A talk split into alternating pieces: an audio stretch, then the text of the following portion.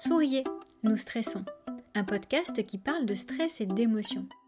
Ces réactions-là dont nous aimerions bien souvent nous débarrasser, pouvoir contrôler, en tout cas ne plus subir et mieux maîtriser.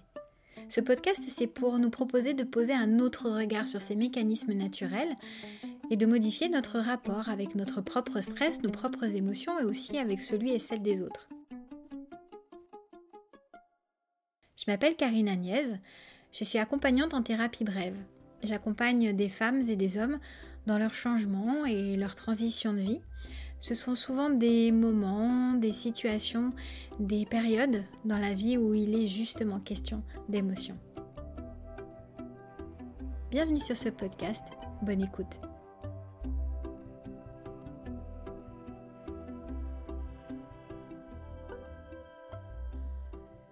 Bienvenue dans ce nouvel épisode du podcast Souriez nous stressons, l'épisode numéro 5, pour parler du stress, et plus particulièrement que le stress c'est du ciné.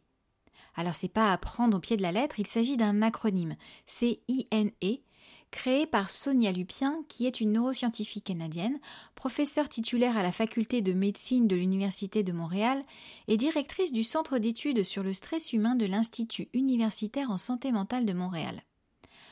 Le ciné, c'est C comme contrôle, I comme imprévisibilité, N comme nouveauté, et comme ego. Passer les situations qui nous stressent à travers le crible du ciné permet de mieux comprendre nos déclencheurs de stress et ainsi d'identifier les pistes pour le réduire. Mais avant de vous en dire plus à ce sujet, revenons sur le stress et ce que c'est. Dans l'épisode 2 où je compare le stress et les émotions au coquelicot, je vous expliquais que le stress et les émotions sont des mécanismes naturels de l'organisme en réaction à une situation, à un événement, à l'environnement, et que leur rôle est de nous permettre de nous adapter. Sonia Lupien explique que le stress provient de notre cerveau et de notre système nerveux qui n'ont pas beaucoup évolué depuis les temps où nous chassions le mammouth et où nous pouvions croiser des tigres à dents de sabre. En effet, devant la menace que représentent ces grosses bêtes, il est facile d'imaginer que nos lointains ancêtres devaient pouvoir euh, réagir, combattre pour se défendre, ou bien fuir et se mettre à l'abri. Et pour ce faire, le corps a besoin de beaucoup d'énergie. Notre cerveau et tout notre organisme, face à un danger, déclenchent alors instantanément une succession de réactions biologiques et physiologiques augmentation du rythme cardiaque, de la pression artérielle, des pupilles, de la fréquence de la respiration, du tonus musculaire, le ralentissement d'autres fonctions comme la digestion, qui vont permettre de préparer notre corps pour l'action, combattre ou fuir. Le stress est un phénomène normal, naturel, vital pour notre espèce, et nous sommes tous concernés.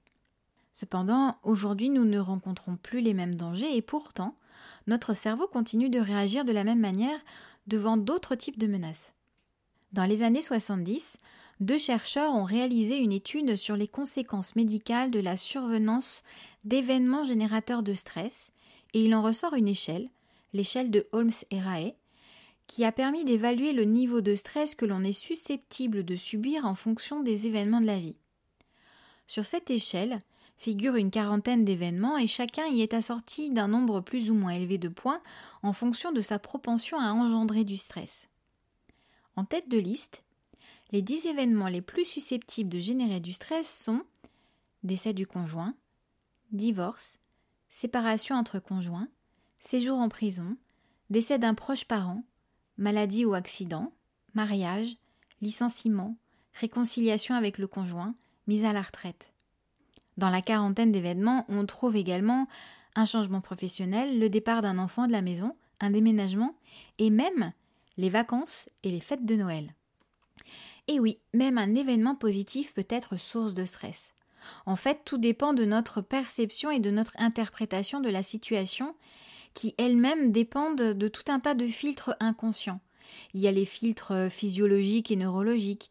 On voit pas tous de la même manière, on n'entend pas tous de la même manière, par exemple tout un tas de filtres aussi culturels et sociétaux. On n'a pas tous grandi dans la même culture, au même endroit, on n'a pas tous eu la même éducation, le même environnement. Et puis il y a aussi tout un tas de filtres euh, personnels et nos expériences qui nous sont propres. Le stress est une expérience individuelle, personnelle et pas toujours consciente. Pour y voir plus clair et mieux comprendre son propre stress, il existe cette grille de lecture proposée par Sonia Lupien, le ciné Elle le présente d'ailleurs comme les quatre ingrédients du stress.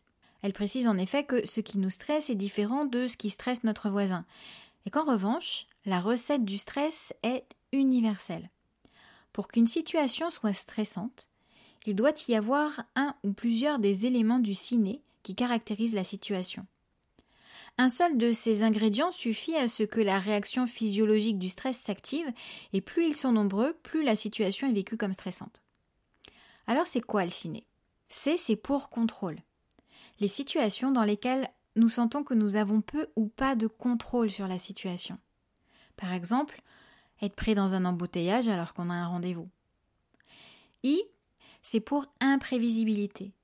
Lorsque l'on se retrouve face à un événement totalement inattendu ou dans une situation où on ne sait pas à l'avance ce qui va se produire.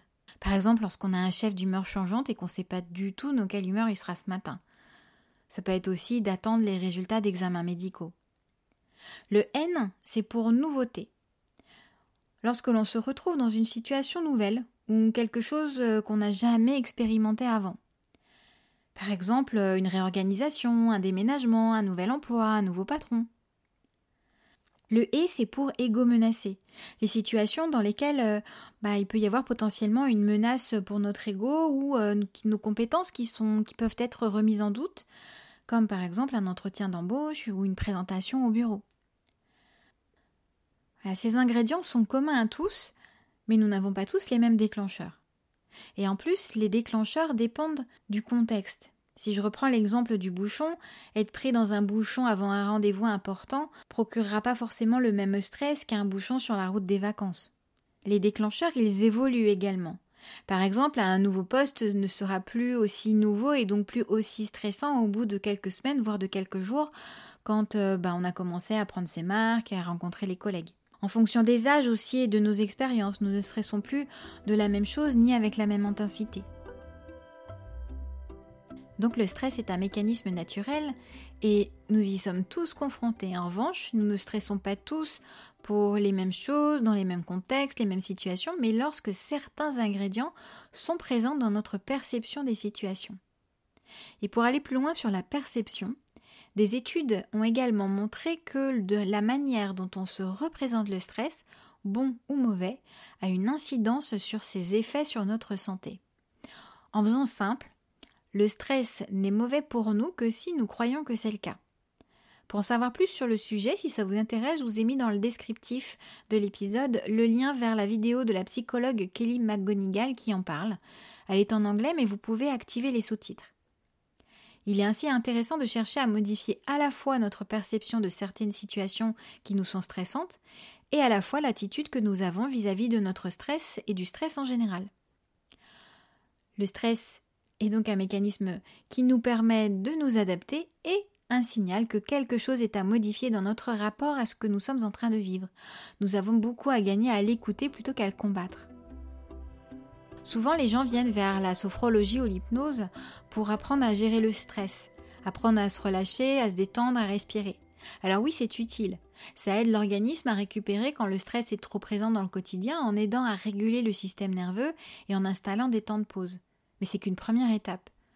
Au-delà de l'effet de relaxation, apprendre à relâcher le corps et à se mettre à son écoute permet de mettre plus de conscience dans nos sensations, euh, dans ce que l'on ressent, dans le corps qui souvent s'exprime beaucoup dans le stress, maux de dos, de tête, tension au niveau de la nuque, troubles digestifs, et de ce qui se passe en nous quand nous sommes pris dans le stress. On peut alors commencer à prendre un minimum de recul sur les situations, afin par exemple de pouvoir utiliser le ciné comme un outil de changement. C'est un premier pas. En effet, utiliser une méthode dans le but de gérer et contrôler son stress ça peut être une autre manière de se battre contre son stress au lieu de le considérer comme un signal essentiel pour soi. Un signal, un message qu'il y a besoin de changement par rapport aux situations qui nous stressent et de modifier notre rapport au stress en général. Et pour moi, cette démarche elle est indispensable pour stopper l'engrenage qui mène vers l'épuisement ou vers le burn-out. Qu'en pensez-vous? Et vous, vous faites comment? Quel est votre rapport au stress? Si cet épisode vous a plu, que vous pensez qu'il peut intéresser d'autres personnes, hein, surtout partagez-le. Mettez également un commentaire, un avis. Vous pouvez mettre un petit pouce, une petite étoile en fonction de la, la plateforme sur laquelle vous l'écoutez. Vous pouvez également euh, poser euh, des questions, prendre contact avec moi ou en savoir un peu plus en vous rendant sur mon site internet www.carinagnès.fr. Je vous dis à très bientôt